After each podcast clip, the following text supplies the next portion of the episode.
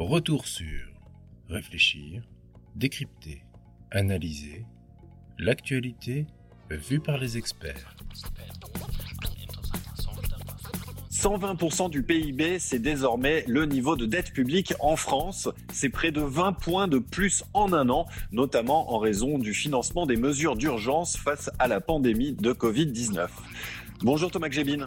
Bonjour. Vous êtes économiste au CEPI et vous avez travaillé sur cette question de la dette, qui fait d'ailleurs l'objet de votre dernière chronique dans le magazine Alter Économique.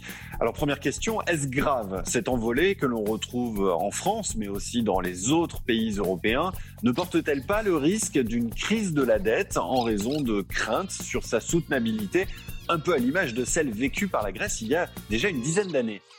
Non, je pense pas. Je pense que la question de la soutenabilité, c'est pas quelque chose, un problème qui se pose à court terme. Tout d'abord parce que les taux d'intérêt aujourd'hui sur la dette sont euh, très faibles et ils sont même négatifs, y compris dans des pays du Sud comme euh, l'Italie et le, Portugal.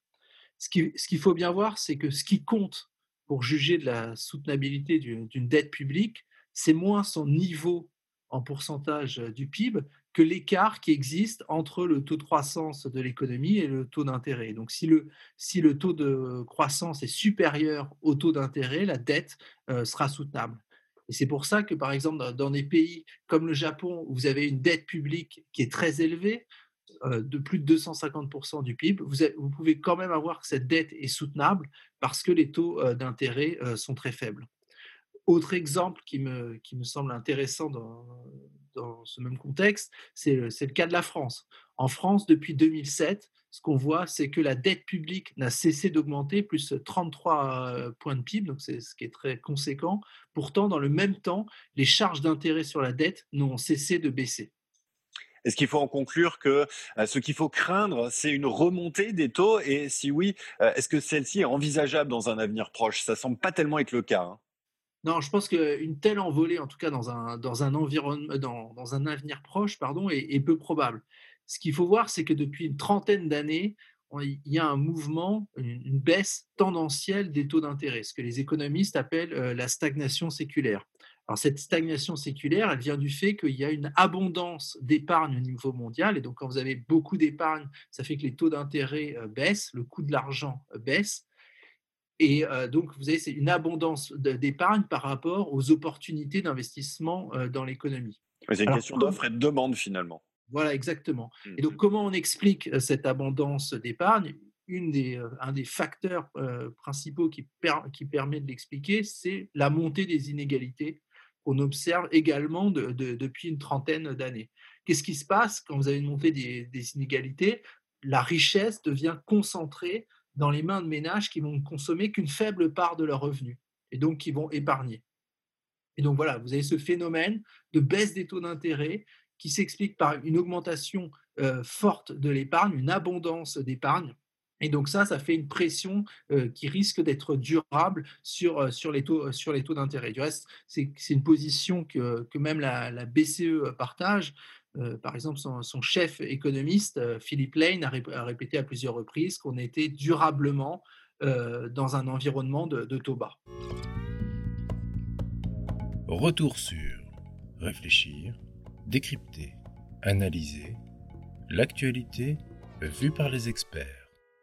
Est-ce qu'il faut en conclure que nous sommes dans une situation finalement nettement moins risquée aujourd'hui, malgré l'envolée des niveaux de dette, qu'avant l'éclatement de la crise des dettes souveraines en 2009 oui, je pense qu'on n'est pas à l'abri d'un mouvement de panique, de défiance qui euh, provoquerait une crise euh, des dettes souveraines comme euh, en 2009-2012. Mais je pense que le risque, néanmoins, est beaucoup plus faible parce qu'en fait, il y a eu un changement de, doctrine et surtout de, pratique des banques centrales qui cherchent désormais à contrôler plus ou moins directement et plus ou moins officieusement, on va dire, les taux d'intérêt à long terme.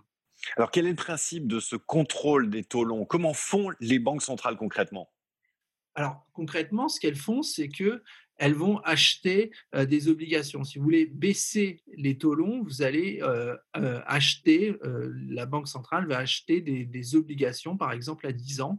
Et donc, quel est le mécanisme? C'est que lorsque vous achetez des obligations à 10 ans, la demande pour ces obligations augmente parce que l'État, enfin la Banque centrale en achète plus. Donc le prix de ces obligations euh, va augmenter et le taux d'intérêt euh, va baisser parce qu'il y a une relation inverse entre euh, le prix de ces obligations et le, taux d'intérêt. Donc ça, c'est comme ça que les, banques centrales contrôlent via ces achats d'actifs, via ces achats d'obligations, les taux longs. Et en fait, c'est une politique qui a été menée, par exemple, par les États-Unis pendant la Seconde Guerre mondiale et au, sortir de la guerre pour financer en partie les dépenses militaires, pour réduire le coût de financement des, dépenses militaires. Ça a été également une politique qui a été utilisée par le Royaume-Uni toujours après la Seconde Guerre mondiale, par Kennedy dans les années 60.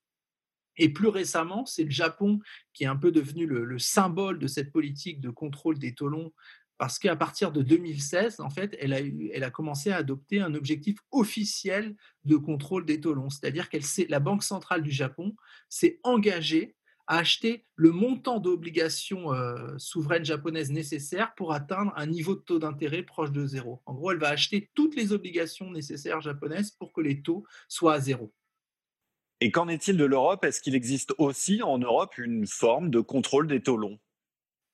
Alors, la BCE n'a pas un objectif officiel de, contrôle des taux longs. Et du reste, c'est ce qu'avait déclaré euh, Christine Lagarde en mars dernier, c'est-à-dire il, y a presque un an, où elle avait dit que la Banque centrale n'est pas là pour euh, contrôler les spreads, c'est-à-dire les écarts de taux. En pratique, on voit que euh, la, réalité est un peu différente, puisque au moins depuis la déclaration très célèbre de Mario Draghi en, 2012, où il avait déclaré que l'Europe, la, Banque centrale ferait tout pour éviter une crise de la zone euro, le whatever, it takes. Mm. Voilà, ce qu'on voit, c'est qu'il y a implicitement un contrôle des taux longs. Et donc, c'est, on peut même parler de financement euh, monétaire euh, implicite euh, par la Banque centrale. Donc, ce qui est, il y a beaucoup de débats aujourd'hui en France sur, le, financement monétaire, donc ce qui est interdit par, le, par les traités, par l'article 123 du traité de Lisbonne qui interdit un financement monétaire direct euh, des États, c'est-à-dire le fait que la, Banque centrale pourrait racheter euh, directement euh, la, dette publique. Mais en fait, ce qui se passe, et on voit que la frontière est mince avec les pratiques de, la BCE, c'est que la, BCE va racheter sur le marché secondaire, c'est-à-dire va racheter de sur le marché des titres déjà émis. Exactement. Et donc, ce qui permet en fait de maintenir des conditions de financement favorables, en gros. Et c'est ce qu'on a très bien observé pendant euh, la dernière année, où en fait la Banque centrale s'est mise à acheter, la BCE s'est mise à acheter beaucoup de titres italiens, de titres espagnols, ce qui a permis de baisser euh, les taux italiens et espagnols. Donc, ce qui est une façon d'aider au financement de la dette publique italienne et espagnole, parce que ça permet de, baisser les coûts d'emprunt, et donc ça permet de, financer des plans d'aide et des plans de relance. Une telle politique peut-elle durer en Europe? Alors, officiellement, ce que déclare euh, la BCE, c'est que ces achats d'actifs, ces achats d'obligations, pourront être conduits tant que l'inflation sera inférieure à l'objectif de la BCE, qui est une inflation inférieure à 2% par an à moyen terme. On n'y est pas tout à fait, notamment quand, on regarde les, prévisions de, la BCE, on voit que euh, la BCE ne s'attend pas à un tel retour de l'inflation dans les deux ans qui viennent.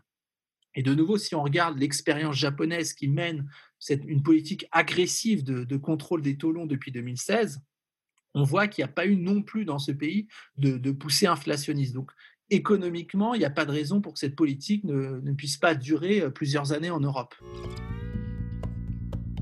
Retour sur réfléchir, décrypter, analyser l'actualité vue par les experts. Est-ce qu'il faut en conséquence anticiper une situation de statu quo assez long face à ce mur de la dette?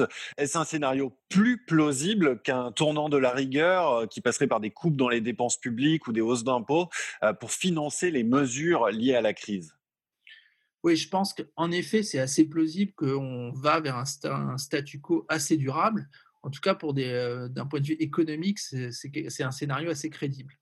Le problème, c'est ce qui pourrait se passer sur le plan politique. Parce qu'en fait, ce que les, pratiques de la BCE, ce, contrôle implicite des taux longs qu'elle réalise depuis 2012 repose sur un accord politique tacite. Il n'y a jamais eu de changement de traité, de changement de règles qui ont officialisé ça. Et le propre d'un compromis politique tacite, c'est que lorsque les acteurs changent, euh, ce compromis peut être remis en cause. Donc, Angela Merkel, pourrait, euh, on ne sait pas ce que va décider le successeur euh, d'Angela Merkel dans les mois qui viennent. On ne sait pas non plus euh, qu'est-ce que vont donner les, élections en 2022 dans, dans, plusieurs pays où il y aura des échéances électorales. Et donc, dans la France, bien sûr. Dans la France, bien sûr. Et donc, on ne sait pas dans quelle mesure ce compromis politique un peu fragile pourrait être remis en cause. Donc, il me semble qu'aujourd'hui, il y a un peu deux objectifs. D'une part, il faut essayer de consolider cette politique de contrôle des taux pour éviter qu'une panique ne conduise à un retour d'une crise des dettes souveraines.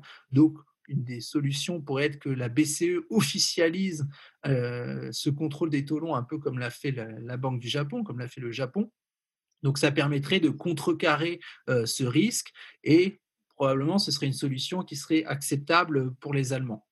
L'autre priorité qui me semble encore plus importante, c'est de négocier une suspension euh, euh, durable des règles budgétaires européennes. Donc, ces règles budgétaires avaient été suspendues l'année dernière, en, mars euh, dernier, et il faut à tout prix que négocier qu'une suspension durable, parce que le gros risque aujourd'hui, c'est que si ces règles étaient remises en, route, ça conduirait à, mettre, à faire pression sur les États et donc ça conduirait à de nouveau à une surenchère austéritaire avec le risque de reproduire la catastrophe de 2011-2015 à la fois en termes sociaux et également en termes de croissance, puisque ça avait laminé la croissance grecque. Hein, c'est bien ça. Hein.